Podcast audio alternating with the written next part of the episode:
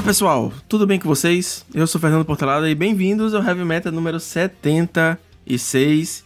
E quem é vivo sempre aparece.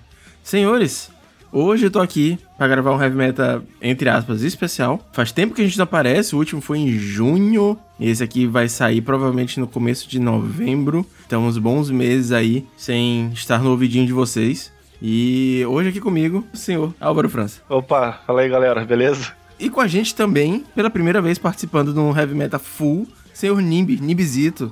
Salve, galera. Antes da gente passar para a apresentação dos nossos convidados, eu tinha que falar os recados, falar que o Heavy Metal tem todas as mídias sociais, essas coisas. A verdade, senhores, aqui não importa. É, o Heavy Metal tá meio, meio morto, a gente tá dando um resumo nele aqui para fazer esse episódio. É, o Heavy Metal Fênix, que a gente tá chamando. Mas beleza, a gente tá lá. Você pode falar comigo no Twitter, o Twitter é bem importante, arroba IFPortelada. E o meu Instagram, arroba IFPortelada também. Então, bora lá pro episódio.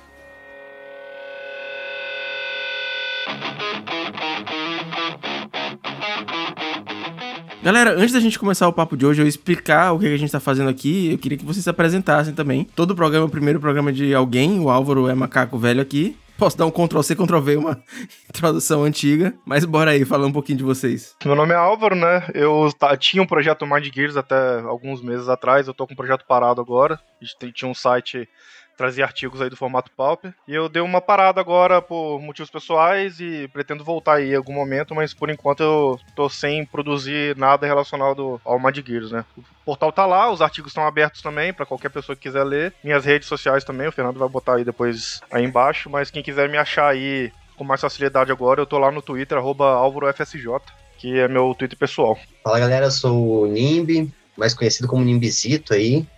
Eu sou jogador de Magic desde 99. Então comecei quando eu estava na quarta série do ensino fundamental.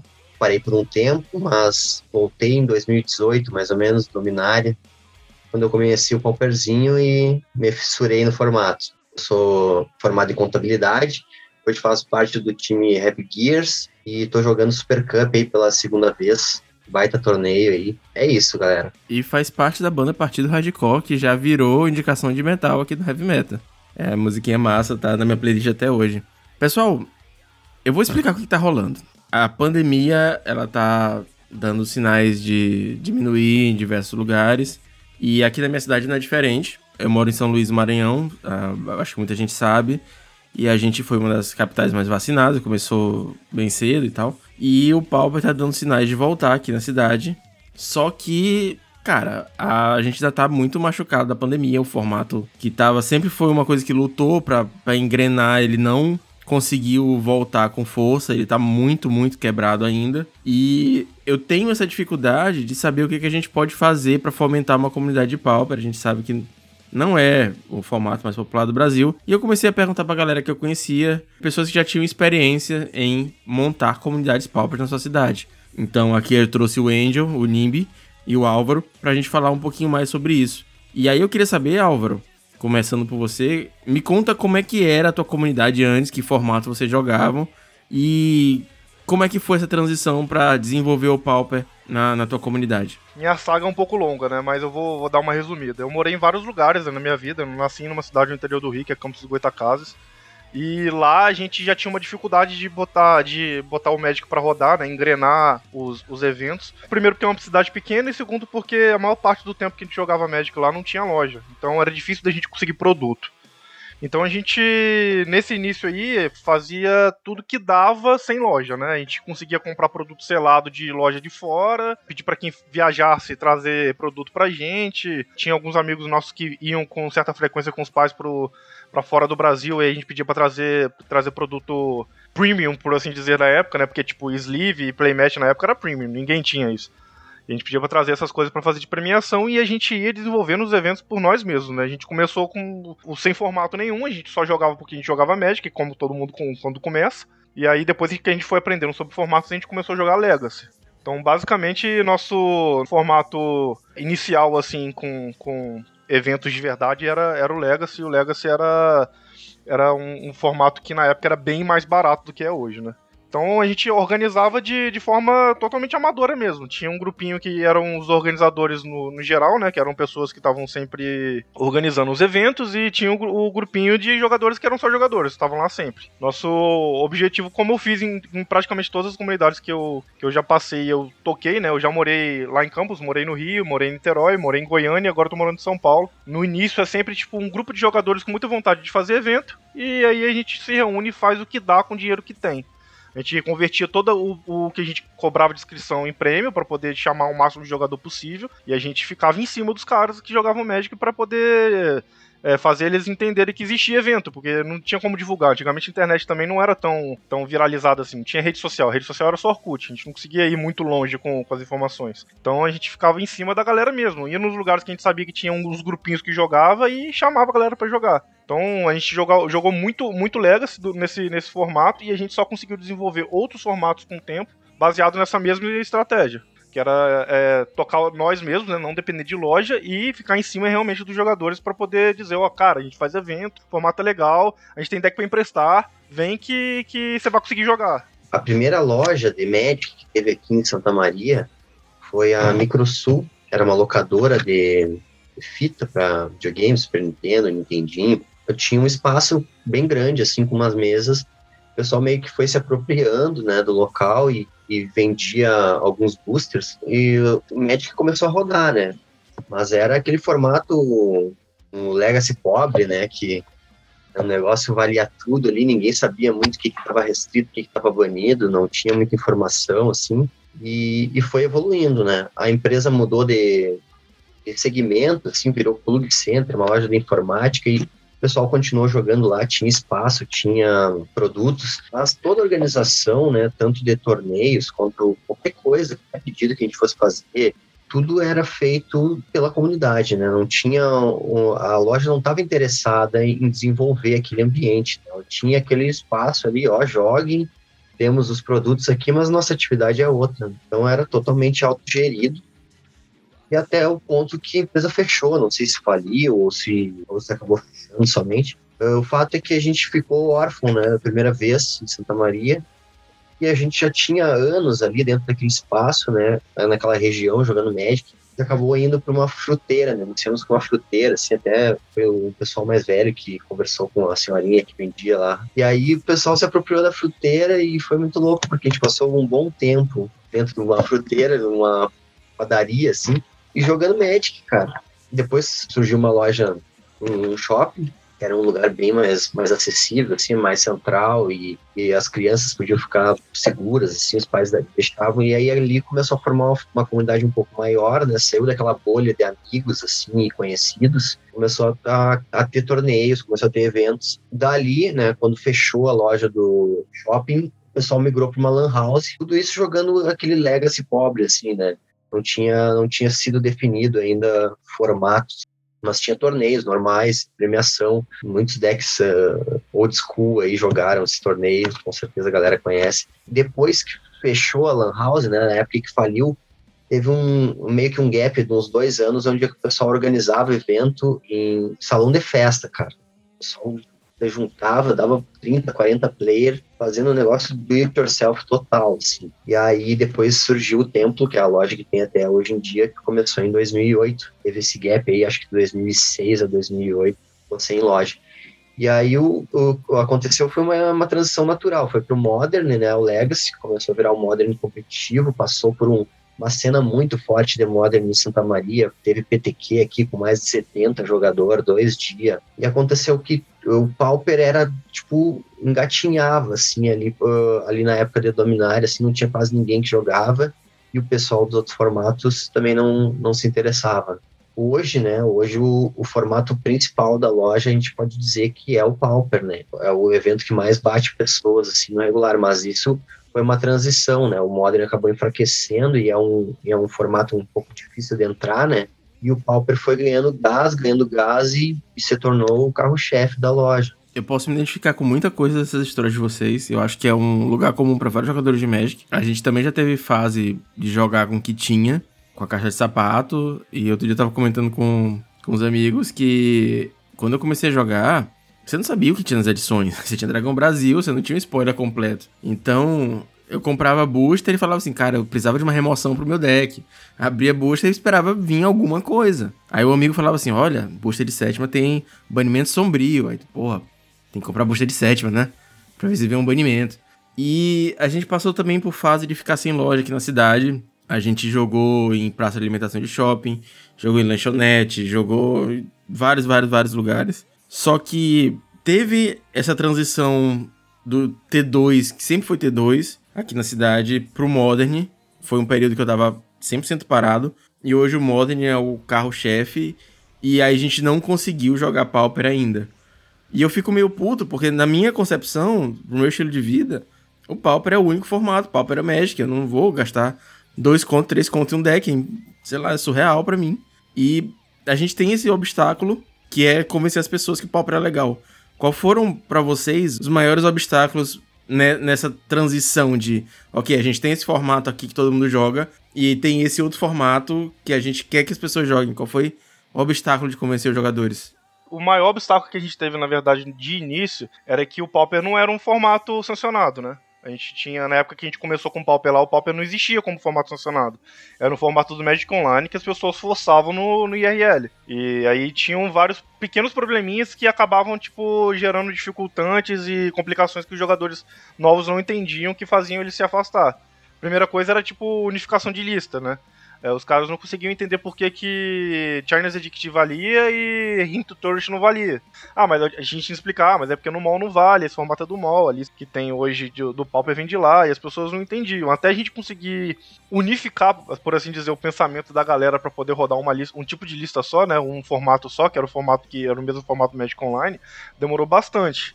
E teve também uma outra dificultante que é que, como a gente começou a jogar o Magic competitivo, por assim dizer, no Legacy, a transição mais, mais intuitiva era o Modern. Que é, todo mundo que jogava Legacy tinha alguma coisa que jogava Modern e a galera que jogava Extended já tinha muita coisa que jogava Modern na época, né? Então a transição foi muito mais suave da, da galera que jogava Legacy pro Modern do que da galera que jogava Legacy pro Pauper, que era os caras que chegaram no ponto de gastar um conto num deck na época top do, do, do Legacy, né? Que hoje em dia já não deve ser nenhuma lente.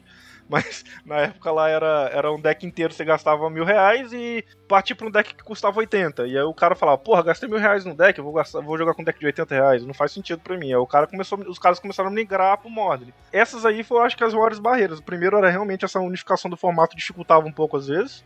E o segundo era a transição, que foi muito mais natural pro Modern e acabou deixando a galera muito mais animada em jogar Modern do que em jogar Pauper foi, teve esses problemas de início assim, mas eventualmente a gente conseguiu juntar um grupo grande o suficiente para fazer evento e nessa época aí chegou num ponto que o Pauper era o único formato que a gente jogava na cidade. E aí os eventos eram assim, pro nível da minha cidade eram grandes, que era eventos de 30 pessoas, de 20 e tantas pessoas.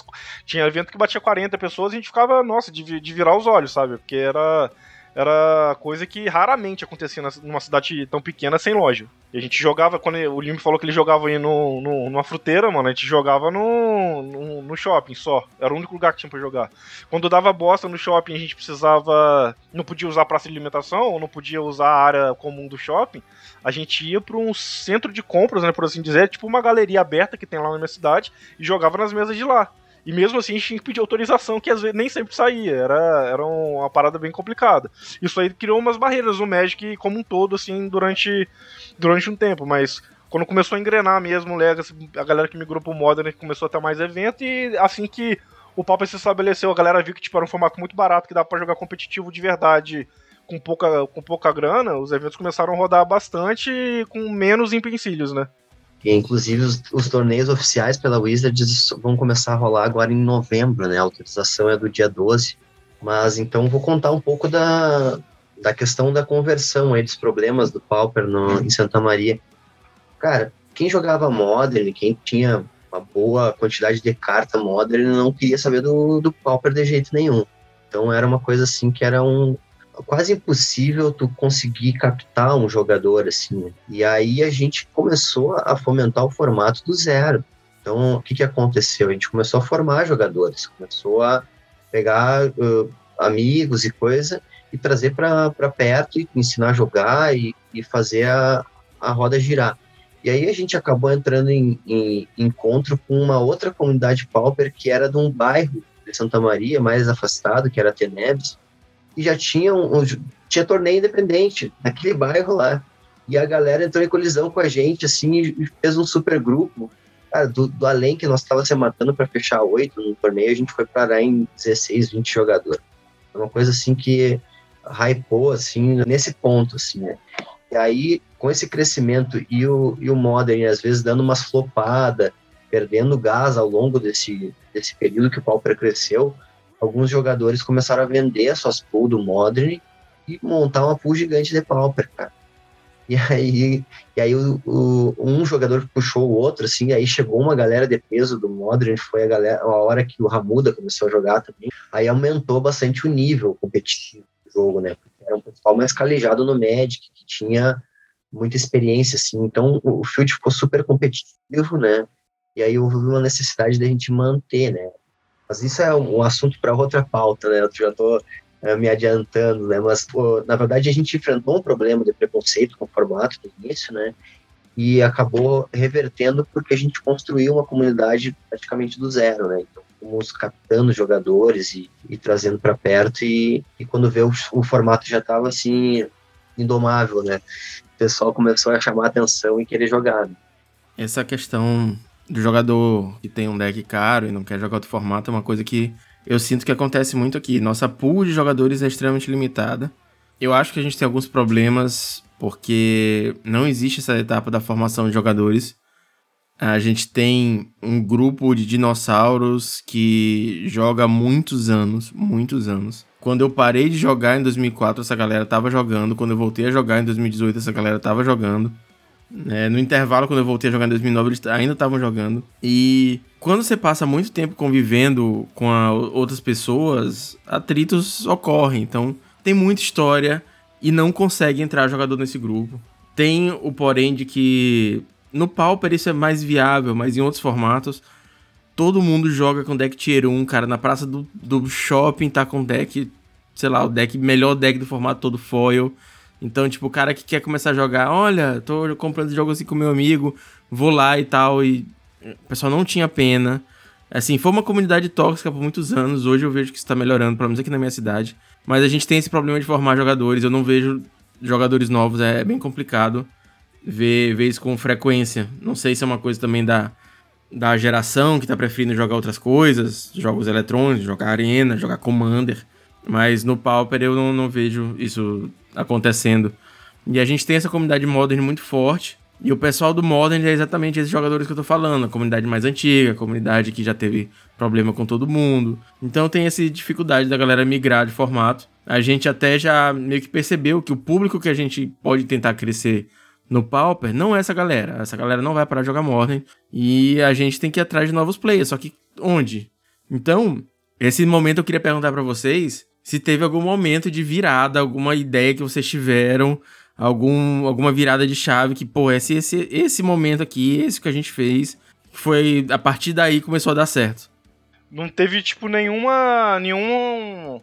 reinventar a roda, né? A gente não chegou nem numa epifania, nem reinventou a roda do que a gente já sabia que dava certo. A gente foi pela, pela fórmula básica mesmo, que era tentar atrair gente para fazer o que a gente gosta de fazer e tentar fazer essa galera fazer o que a gente gosta de fazer também pra gente conseguir fazer. Porque a gente só conseguia jogar Magic se outras pessoas quisessem jogar Magic. Magic tem esse essa quebra no IRL, né, que você só consegue, você não consegue tipo igual é no Arena ou no, no no mall que você loga lá e sempre tem um cara que tá online que vai jogar com você.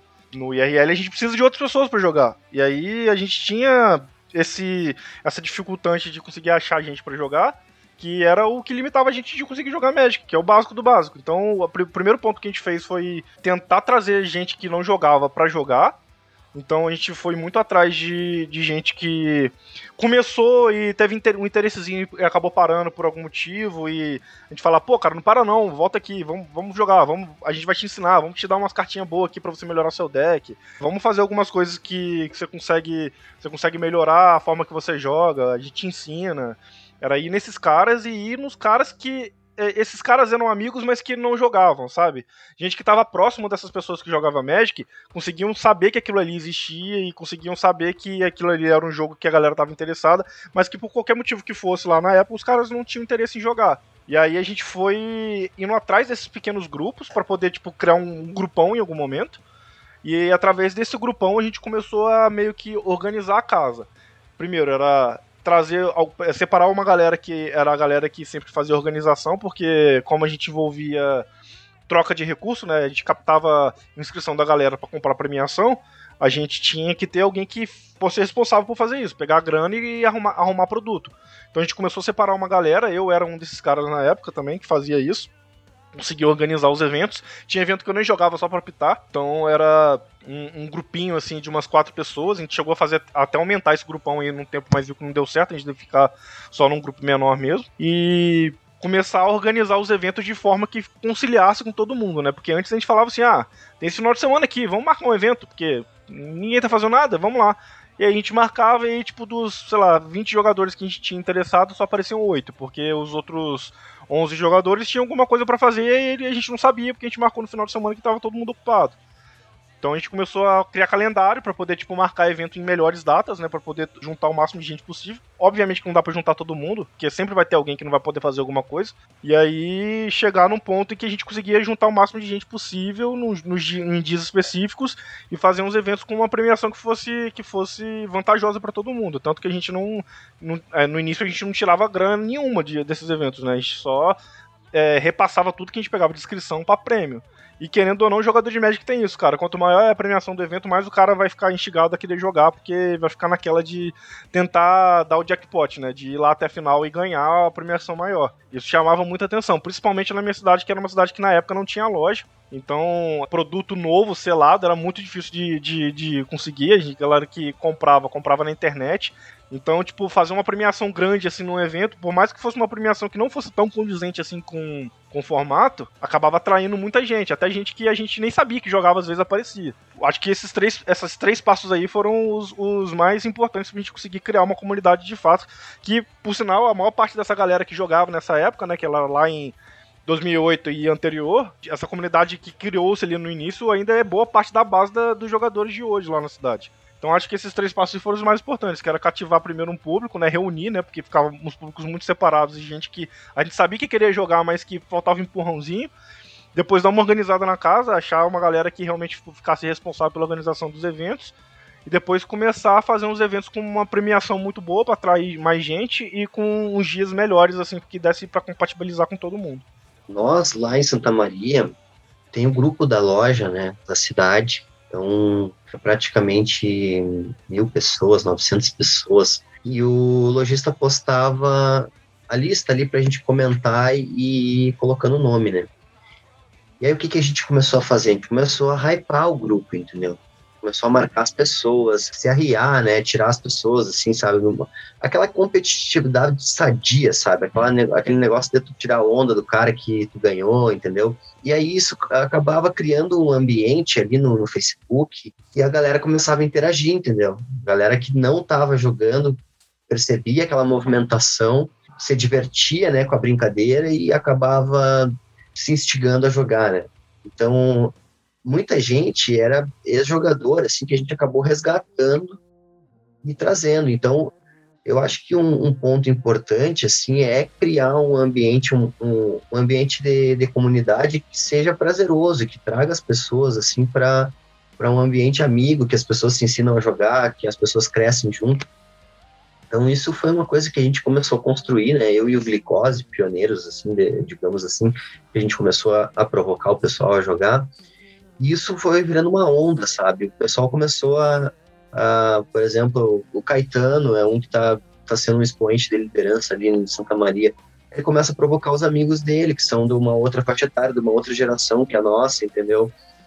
E aí acaba virando um, negócio, o pessoal da Teneves, um provoca o outro lá, que são amigos da infância, e aí acaba virando um, um, um grande grupo, assim, e aí tem que ter a, a capacidade de, de, também de liderar para cortar né, os, os, os galho podre, né? Porque sempre aparece um jogador que é tóxico no, no ambiente de Magic, não tem como a gente se livrar disso. E a gente tem que ter uma habilidade para poder dar um, pelo menos um sermão no cara, ou alguma coisa que faça o cara se conter ou se sentir mal de estar naquele ambiente ali, sabe? Porque senão, um cara que a gente mantém dentro do, do grupo ele, que ele vai, que ele é tóxico, ele vai contaminar ao longo do tempo que vai passando vários jogadores que vão deixando de, de jogar os regulares. Então isso é, um, é, um, é uma leitura né, de, de ambiente que quem está liderando a comunidade tem que preservar muito, que é a questão do respeito, né? Então, esse é um dos pilares do, do, da criação da comunidade. Tem que ter um ambiente onde as pessoas se respeitem, independente de posição política, de etnia, de uh, qualquer credo, tá ligado? E manter o pessoal assim num ambiente harmônico, né? E é o que faz com que a, a comunidade vá se agregando, porque daí um amigo de um amigo chama um outro amigo e aí surge um player novo e aí ele ensina o amigo dele, e aí essa pessoa chega e é bem tratada, e os jogadores antigos ajudam. Uh, quando tem esse ambiente, né, porque é, é bom lembrar também, né, que a, a, competitividade ela tem que acontecer entre os jogadores veteranos. Quando chega um jogador novo, a galera tem que fazer questão do cara se sentir em casa e, e ajudar o cara na decisão errada que ele está tomando ali. Então, eu acho que uh, nossa comunidade tem esses valores, e isso ajuda bastante a, a criar um ambiente que, que, acaba prosperando, que acaba crescendo e, e, e, formando outros pequenos grupos que vão, às vezes, até tomar liderança de antigas lideranças, porque a vida é dinâmica, né? Uma hora, eu, por exemplo, eu tô com um filho agora, eu comecei uma, uma jornada no Pauper que hoje outras pessoas estão conseguindo tomar a frente, entendeu? Porque o meu tempo está um pouco mais reduzido para o hobby.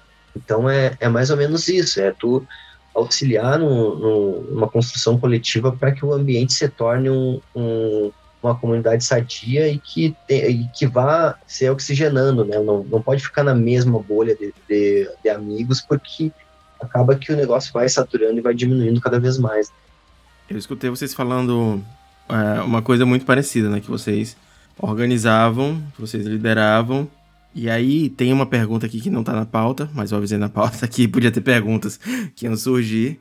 E que é uma dúvida minha de verdade, porque no melhor momento que o Pauper teve na minha cidade, a gente, e eu digo a gente mesmo, né? Eu e o Pablo Valrais, o Cabutinho, que tá no Heavy Gears também, a gente tomou muito à frente do negócio na época. E eu tenho uma pergunta para vocês exatamente sobre isso. A gente tá falando muito da comunidade, da comunidade se liderar, da comunidade se autorregular. Qual é o papel do lojista em fomentar um formato? Assim, do ponto de vista de uma pessoa que dependeu pouco do lojista no início. O lojista é uma mão na roda, assim, de, de um tamanho que não existe pro, pro, pro cara que tá começando no formato e para um formato que tá iniciando em determinado lugar vai acontecer da gente, tipo, conseguir tocar uma parada sem o lojista? Óbvio, vai. Se tiver vontade, tiver um grupo bom, tiver gente disposta, sempre vai conseguir fazer alguma coisa, alguma coisa que vai andar. Só que o lojista ajuda bastante. Por exemplo, eu tenho uma outra experiência que eu morei em outra cidade, não morei em Niterói. E lá em Niterói, em algum momento, a gente faltou no, no Pauper, né? O Pauper existiu em algum momento assim e por algum motivo parou. Lá no Rio tem uma. Eu acho que. Não sei se nas outras cidades também são assim, eu imagino que sim, porque outras pessoas de outros lugares já me falaram coisas similares. Mas aquele finalzinho de ano ali, sabe? Entre Natal e Ano Novo, até tipo um pouquinho depois do carnaval, mas que dá uma. uma dá uma panicada ali a galera some, porque é final de ano, é a galera que tá na faculdade, escola, é prova final, e aí depois vem início de ano, que para quem tá trabalhando também é ruim, porque você tá começando um ciclo, um ciclo financeiro novo e etc. Então tem essa, esse pedaço ali do ano que sempre fica vazio. Então teve um, um, momento assim lá em Niterói que numa virada de ano dessa sumiu o formato, não voltou, né? A gente foi, foi para as festas e não voltou mais. E aí ficou um tempo sem, sem o Pauper. E no, no início, nessa época, né, o, o, formato ainda, ainda era uma, uma coisa muito nova. O Pauper tinha, devia ter, eu acho que, sei lá, uns dois, três anos, talvez. Talvez até menos do que isso.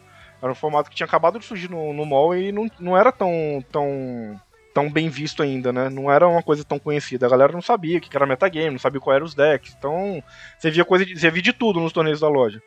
E aí, numa dessas, o formato sumiu e a gente precisou. Eu precisei reviver o formato, porque eu queria jogar e eu não conseguia jogar com ninguém.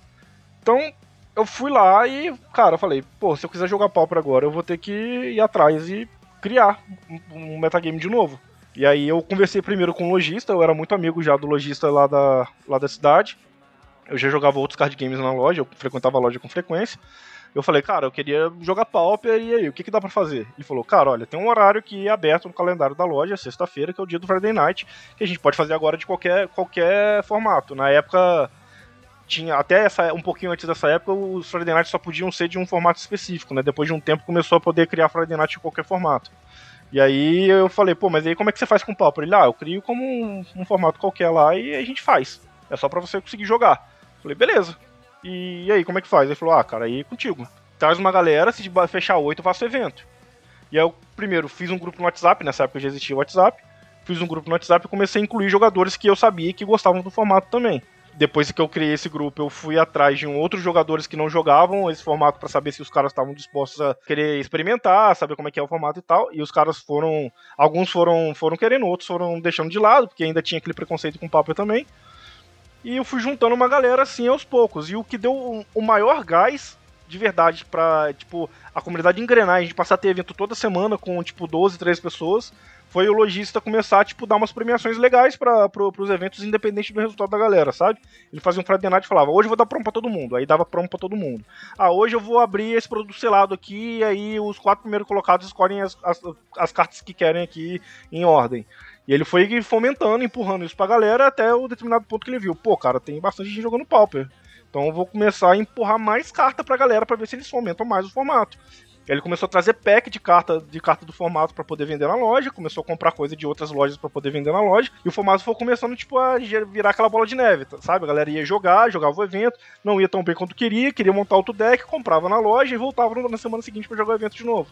E aí que o negócio começou a engrenar. Então, acho que o papel principal do lojista é, primeiro, tem que ser amistoso com a galera. Não pode, não pode simplesmente, ah, é um formato de comum, foda-se.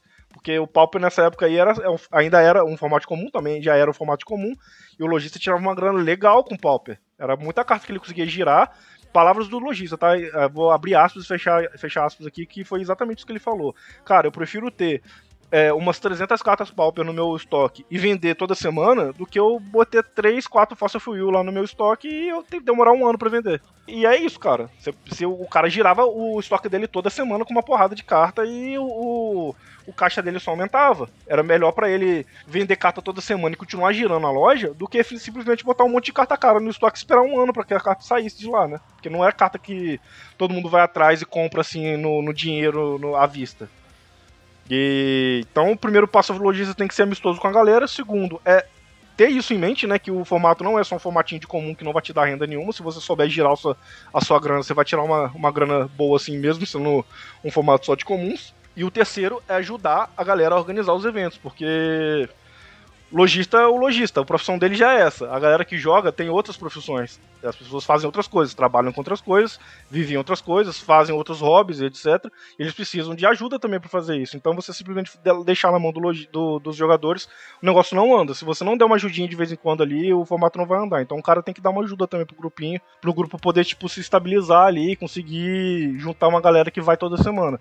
Porque se não tiver essa ajuda aí, cara, o, a vida, vida pessoal, a vida real passa por cima do, do hobby, né? Então acaba não saindo do papel. E o lojista, como tá ali, tipo, a vida profissional do cara também é o hobby, então ele pode. Ele tem mais capacidade de dar uma ajuda pra galera que tá entrando no formato para jogar do que simplesmente deixar na mão dos jogadores para fazer. Boto fé. Cara, eu, eu tenho uma opinião em relação a isso e até vou tentar fazer uma analogia, assim, para tentar explicar melhor. Uh, no caso, a comunidade ela é gerida pelo, pelos jogadores, né? Independente do lojista ou não, né? A gente já falou aqui, né? Cada um teve a sua história, né?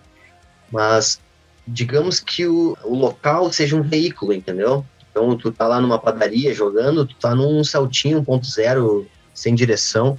E se tu tá jogando numa loja, tá no PN, com, com um juiz, eh, tu tá no, numa Ferrari, entendeu? E aí tu, como piloto né, da comunidade, tu tem muito mais chance de fazer prosperar, porque tu tem um ambiente propício para isso, tu tem staple sendo vendida, tu tem produto selado, tu tem todo um ambiente e o, e o próprio lojista ele pode comprando as ideias, né? se tu for um fomentador, se tu for uma pessoa que esteja envolvida, é uma via de mão dupla, entendeu? O lojista ele vai lucrar mais com a tua movimentação, tu não pode cair na, na naquele falso dilema de ah, tô dando, tô trabalhando de graça pro para o lojista, porque isso uh, tu tá fazendo porque tu tem um, uma, uma, paixão pelo formato e tu quer ter, quer chegar na loja e ver 30, 40 pessoas jogando regular, é isso que tu quer.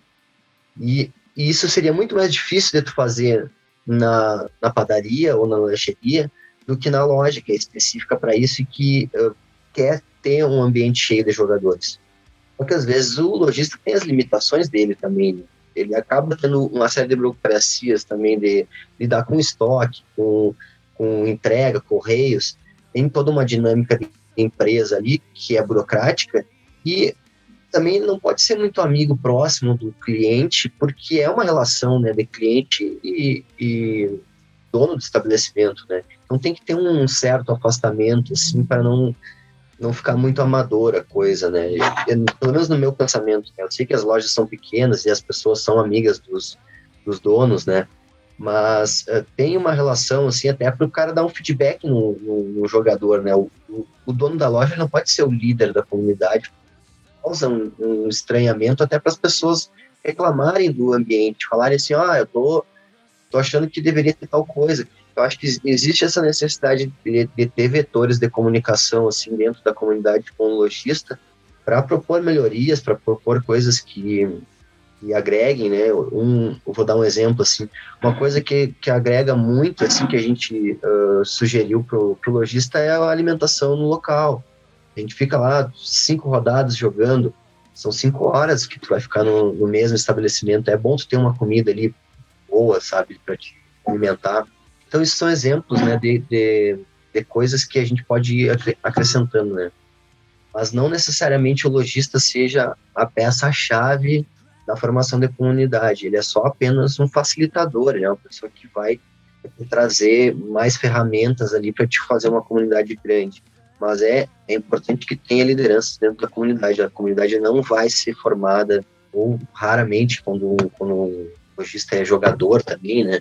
Pode acontecer, dele, dele conseguir ter liderança e, e fomentar uma comunidade. Mas eu acredito, né, pela, pela minha história com, como jogador de Magic, que parte muito do jogador criar um ambiente legal e a loja é um parceiro e também quer isso. E nessa época que a gente estava tentando fomentar a comunidade, uma coisa que me incomodava muito é quando a gente ia, ficava no WhatsApp chamando pessoas, o cara que era meramente conhecido, a gente tava, ficava tentando chamar para jogar pauper, todo mundo levava deck, e sempre rolava uma coisa assim, um, meio que um preconceito, tipo, já teve vezes que eu fui chamar um cara que ele era amigo do meu cunhado, amigo do meu cunhado, começou a jogar Magic, jogando T2, nem conheço o cara, conheço de dar oi na casa da, da minha sogra, que eu chegava lá com na época como é então namorada, atual esposa, a gente chegava lá e aí tava lá esse menino que eu sabia que jogava T2 e um belo dia a gente começou a tentar fomentar o Pauper, eu chamei pra ele, pô, você não quer experimentar o Pauper? Tem deck, todos os decks cheiram no formato e tal, vamos jogar, vai ser massa. A premiação tá boa, tá dando 17 pessoas. E aí ele falou, cara, esse negócio de carta comum pra mim não dá certo. Aí eu bloqueei o cara e fosse. E... E isso rolava muito, saca? Tipo, às vezes a gente tava lá jogando, tipo, ah, esse cara aqui ele joga Modern, joga T2. A gente tava lá jogando Pauper chegava um amigo dele do outro formato na loja para comprar um sleeve, sei lá, não era o dia do cara tá lá. Aí ele olhava o fulano lá jogando Pauper e falava, tava jogando Pauper? Tipo, caralho, como assim você está se juntando com essa gentalha, tesouro? E aí, tipo, isso era uma coisa, cara, se meus pensamentos fossem cadeiradas, eu tinha acertado muita gente já. Então, eu queria saber como é que vocês lidaram com isso, né? Porque tem essa questão de tentar chamar a galera, de fomentar a comunidade. Mas, cara, convenhamos, Pauper é um formato limitado a um quarto das raridades do Magic. Ele não explora todas as possibilidades que o Magic tem a oferecer. Isso muitas vezes é bom, porque a gente não, não tem o oco, não tem um, um dolinho, não tem essas loucuras que acontecem. Mas por outro lado, tem galera que gosta de ver essas paradas. Já me falaram isso, tipo, ah, não tem um planinaltazinho e tal. Não, não tem, cara. E como é que vocês lidaram com isso? Cara, tava rachando o bico aqui com, com as suas declarações, porque eu também passei bastante por essas coisas, sabe? De o cara olhar assim, ah, nossa, tá jogando pau, e é o cara que anda com um deck de 5 mil reais na mochila. Mas, cara, assim, sendo bem sincero, sempre vai ter o pau no cu. Sempre vai ter o cara que vai querer te desestimular a jogar a parada que você gosta. Sabe? É, eu, eu, por exemplo, não gosto de jogar comando, por exemplo, mas eu raramente vou chegar na loja e vou ver uma galera jogando comando e vou chegar pros caras e falar assim: Uh, tá jogando Commander? Nossa, que noite. Não vou fazer uma parada dessa, mano. Porque, cara, eu não tô jogando. Mas no grupo, no grupo mas no grupo o cara não pode botar a foto de um mesão que vem a figurinha. Sai, comandeiro. Faço, mano, mas aí eu faço entre, entre amigos. Mas é foda fazer com uma pessoa que, tipo, não tem muita intimidade, sabe? E num ambiente de loja, que é pior, porque o cara tá ali para poder se divertir ele quer fomentar o formato que ele gosta, mano. Não adianta. Você falar pro cara que o formato é nojento, ou que é escroto, papapá, pipipi, não vai fazer o cara parar de jogar, só vai deixar o cara puto. Então, cara, e sempre vai ter esses caras, né? Então, normalmente são sempre do mesmo formato. Não quero mal dizer nenhum formato aqui, mas tem um formato que é um pouco moderno aí que diz que. Que. que... então, aqui tem bastante dessa galera. Então. A única forma que eu encontrei de lidar com isso, cara, é ignorar. É ignorar o cara e mostrar pra, pra quem joga o, o. quem tá jogando o formato e para quem tá interessado de alguma forma em jogar o formato, que o formato é bom pra caralho e até muito melhor do que muitos outros. E nisso aí é tipo tem N formas, né? É mostrar os resultados da galera que joga o formato com frequência, mostrar as principais mecânicas que tem no formato para mostrar que o formato não é um formatinho de power level baixo. Esses dias tinha um cara num grupo aqui da, da loja da loja daqui da região, né, que é a loja que eu tô, que eu tô frequentando ultimamente, que falou que para ele o Pauper é o que mais se aproxima de um forfã eu falei pra ele, por quê? Ah, porque esse formatinho de, de power level baixo, que mais perto daquela, daquele deck de cozinha que a gente jogava quando no início. Eu falei, não, cara, você tá esfericamente enganado nessa afirmação sua, que o Pauper, primeiro, não é um, um, um formatinho de power level baixo, vi de Counter Spell, vi de Snowfault, vi de Lightning Bolt, vi de Brainstorm, sabe? Várias, várias cartas que é, até pouco tempo só jogavam no Legacy, que é um formato de power level muito alto.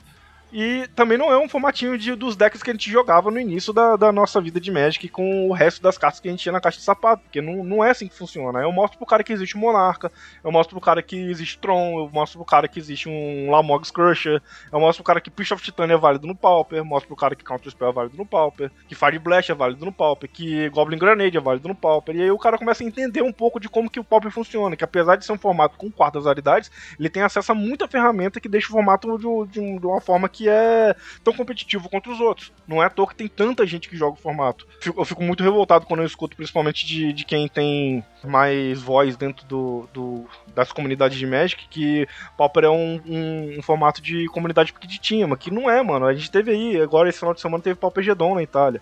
É um evento enorme, gigante, com uma porrada de gente que é mega interessada no formato, muitos deles jogam online também, e é um, um evento que acontece todo ano, já há alguns anos. Acho que só não teve ano passado por conta da pandemia. É um formato que é muito bem visto na, no, no, mundo como, como um todo, sabe?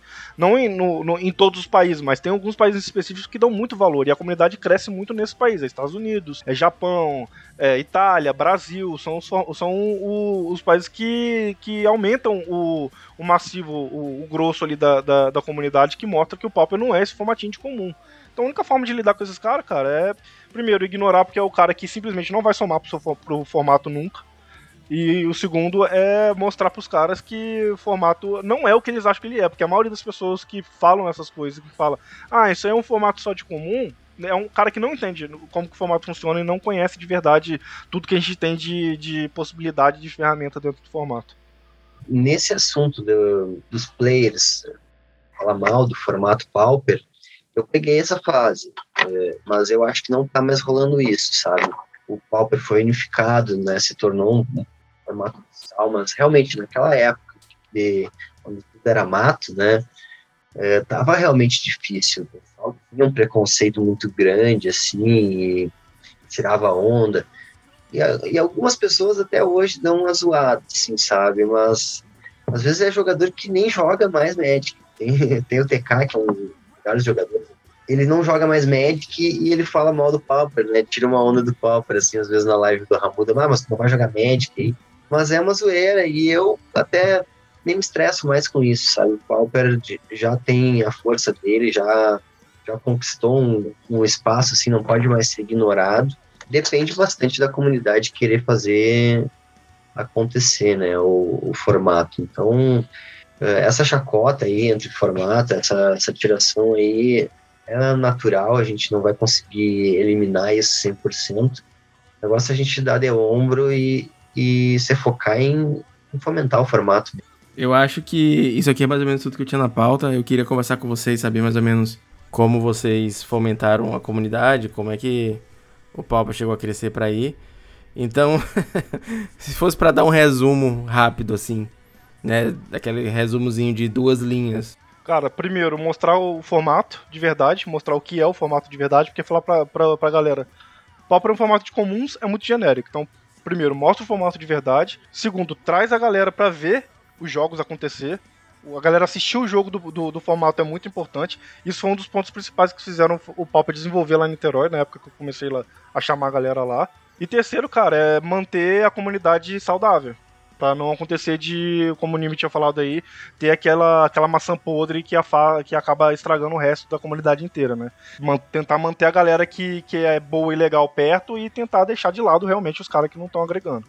Cara, para mim o ponto principal é a comunicação, galera. É, tem que fomentar, uh, fazer com que o negócio faça barulho. Eu uso muito uma palavra ali no grupo que é a espetacularização, né? É um, é uma zoeira, mas realmente a galera tá querendo consumir o espetáculo. É stream, é podcast, é esse lance de, de colocar a cara, assim. Então, tentar usar algumas ferramentas que a gente tem a nosso favor, usar as redes sociais, eh, criar grupos, uh, interagir com memes, uh, fazer com que vire uma bagunça boa e ao mesmo tempo, né, mesclar isso com competitividade, com seriedade, né, e fazer com que o, o ambiente fique respeitoso entre todos. Se for para focar em alguma coisa, trabalhe na divulgação, no marketing, entre em grupos de Facebook, façam barulho e encontrem novos jogadores para fazer parte. Encerrando o podcast, mas o filho do Mega que vai editar sou eu, eu lembrei de uma parada que eu até comentei no grupo da cidade quando eu fazia parte. Olha só como é que tá as coisas, não faço mais nem parte do grupo da cidade. Que teve uma entrevista com os organizadores do Circuito Liga Médica, né, porque existiam, e eles estavam falando algumas coisas que eles fizeram para dar certo. E uma das coisas que eles fizeram foi fomentar essa jornada do herói. Então, tipo, o cara que ganhava um classificatório, eles entrevistavam, postavam decklist, fazia o cara sentir importante. É mais ou menos isso que eu acho que eu peguei da tua fala, Angel. Usar as redes sociais para fomentar o campeonato, para fazer a galera ver que isso tá acontecendo, que tem gente jogando. E é uma coisa que eu gostaria de ter visto, eu gostaria de ver, saca? Tipo, pô, quem foi ganhou o campeonato da lojinha semana passada? Qual foi o deck do cara? Saca? Pô, posta uma lista aí da, do, do deck, faz um ranking semanal, saca? Tipo, top 1 do mês. A gente fez um, uma liga aqui bimestral. Isso uh, ia somando pontos, né? Três pontos por vitória e um ponto no empate.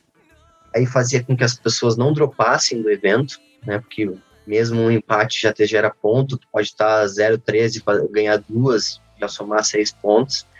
E aí criou, uh, deu uma liga e cobrou mais a frequência do jogador. Aí acabava que o, o jogador que ia uma semana e faltava duas, começou a ir toda semana, né? E, e essa questão de, de, ter os vencedores da liga e o atual campeão da liga, isso cria um ambiente legal de, de competitividade mantém os, os tryhard motivados e mantém a galera que está iniciando que ganha de um, um cara que está no topo muito feliz também. Então cria um ambiente saudável de competição que é importante para manter o torneio hypado, né? É, é isso aí, cara. Eu acho que essa ideia de tentar hypar a comunidade, mídias sociais e tudo mais é bem relevante. Eu espero que você que esteja ouvindo aí, esteja numa situação similar à minha, que a sociedade esteja voltando o palco, esteja engatinhando, tenha tido algumas ideias de como voltar a fomentar essa comunidade, como reviver, usar aquele regenerar na, na carta, o exume, para trazer o palco de volta. Eu agradeço muito a galera que participou comigo, mas antes, finalzinho de heavy metal, tem uma indicação de metal.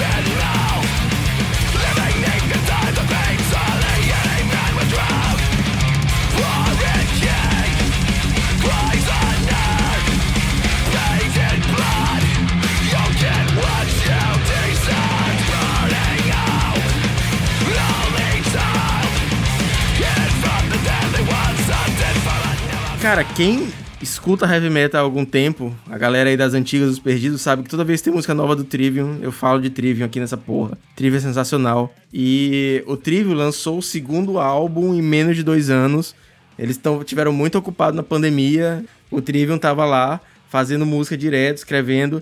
E aí, eles lançaram o What the Dead Man Says, que em 2020, que eu falei aqui no Heavy Metal, algo sensacional. E lançaram In the Court of the Dragon esse ano. E, cara, sempre é uma pedrada. Eu gosto muito de Trivium, é uma música que me hypa demais. Os álbuns mais antigos, o The The Sentence de 2017, eu acho ainda um álbum mais completo. É um álbum que varia um pouco o estilo. Você pode ouvir só esse álbum durante três dias, que vai não vai ficar enjoado. O In the Court of the Dragon é mais direto ao ponto, é mais pegado, mas ainda assim é incrível. É incrível. Mas ainda assim é incrível essas músicas do Trivium. Então recomendo pra caralho. É, vocês escutem aí que não vão se arrepender.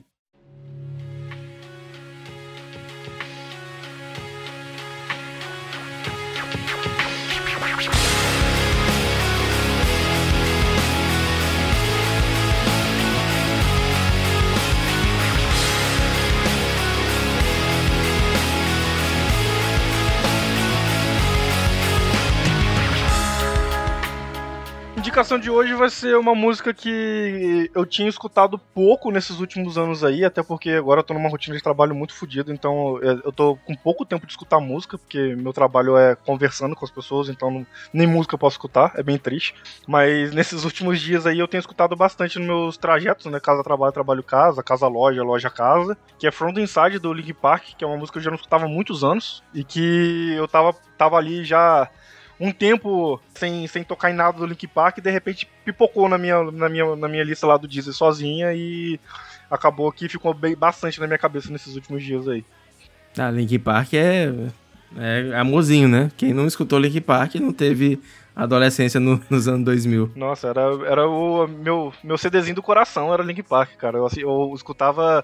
Tinha época que eu só tinha ele, esse CD e eu escutava ele todos os dias sem, sem chorar, sabe? Era, eu, eu escutava gostando. Eu, como todo adolescente que ouvia Link Park, adolescentezinho revoltado, falava assim: não, cara, eles estão escrevendo isso pra mim, não é possível. Eles, eles sabem o que eu tô sentindo.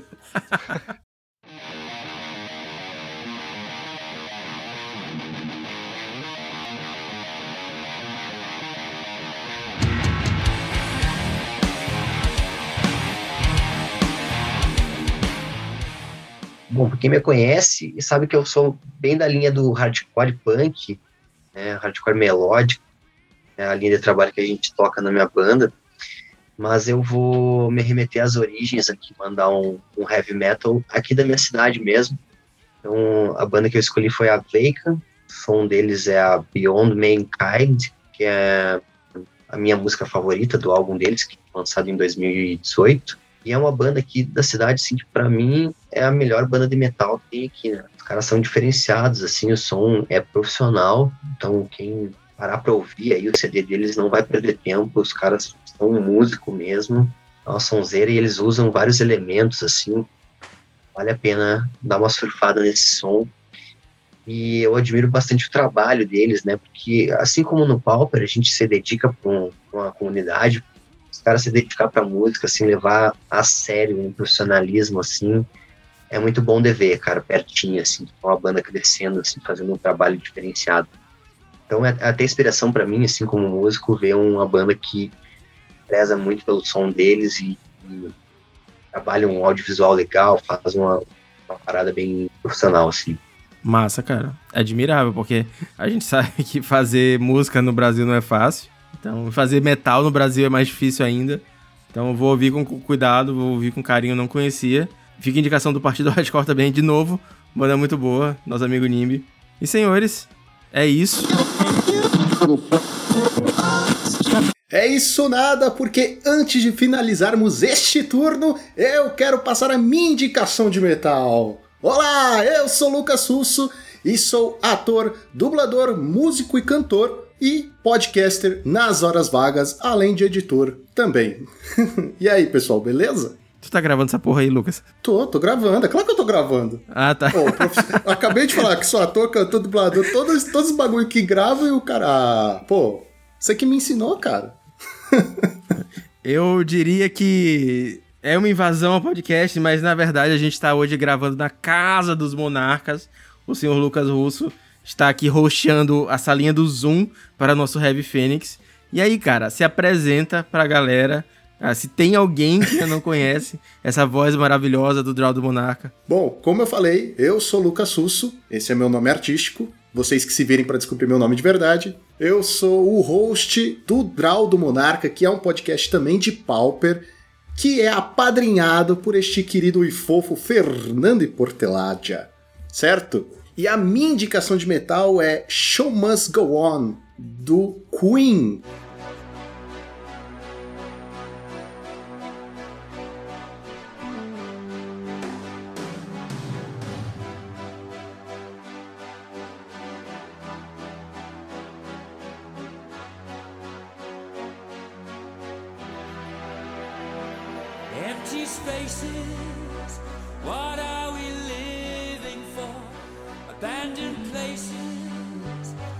Guess we know the score. On and on, does anybody know what we are looking for?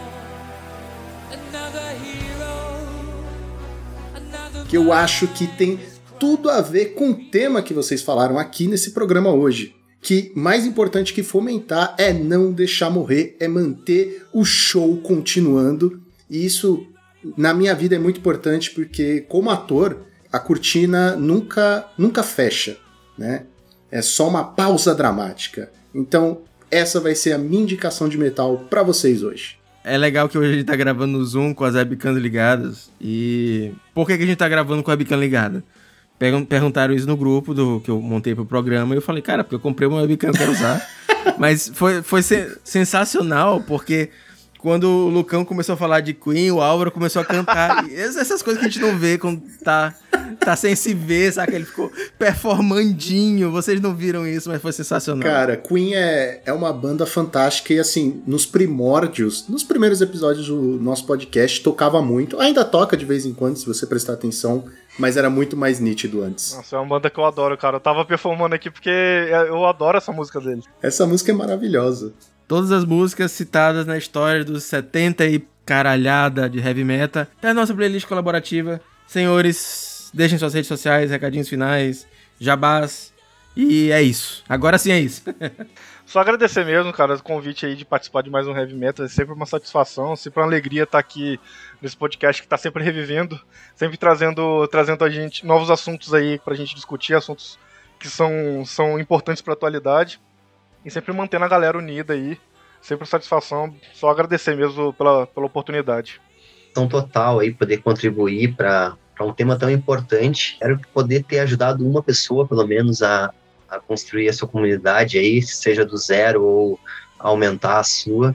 Vou ficar muito feliz aí se tiver feedbacks de alguém botando em prática alguma coisa que escutou aqui nesse programa. É nóis, valeu aí, tamo junto, até a próxima. Bom, eu quero agradecer o convite para falar um pouquinho de música, porque, bom, para todo bom músico e editor, música é vida, né? Queria deixar aqui o meu Twitter, que é LucãoMTG, o meu Instagram também é LucãoMTG, e tem o Instagram do time, que é Monarchs MTG, é só procurar lá. Nós temos também o canal no YouTube com vídeos às terças-feiras, e no Spotify nós temos o nosso programa, o nosso podcast, Draw do Monarca, toda sexta-feira para vocês. Um, um, detalhe é que eu tenho uma vontade de chamar o Lucão participar do Heavy Metal há muito tempo, mas o Heavy Metal tá parado. A última vez, o último que eu fiz com indicações de, de música, eu chamei ele, mas não foi uma participação oficial. Aí dessa vez eu chamei ele de novo, só que ele falou, cara, nunca participei da, de fomentar a comunidade. Eu falei, então foda-se, vai participar só no final pra gente dar uma indicação de música mesmo. e é isso, tamo aqui. Não, mas no próximo eu vou estar tá na, na parte principal ali, pô.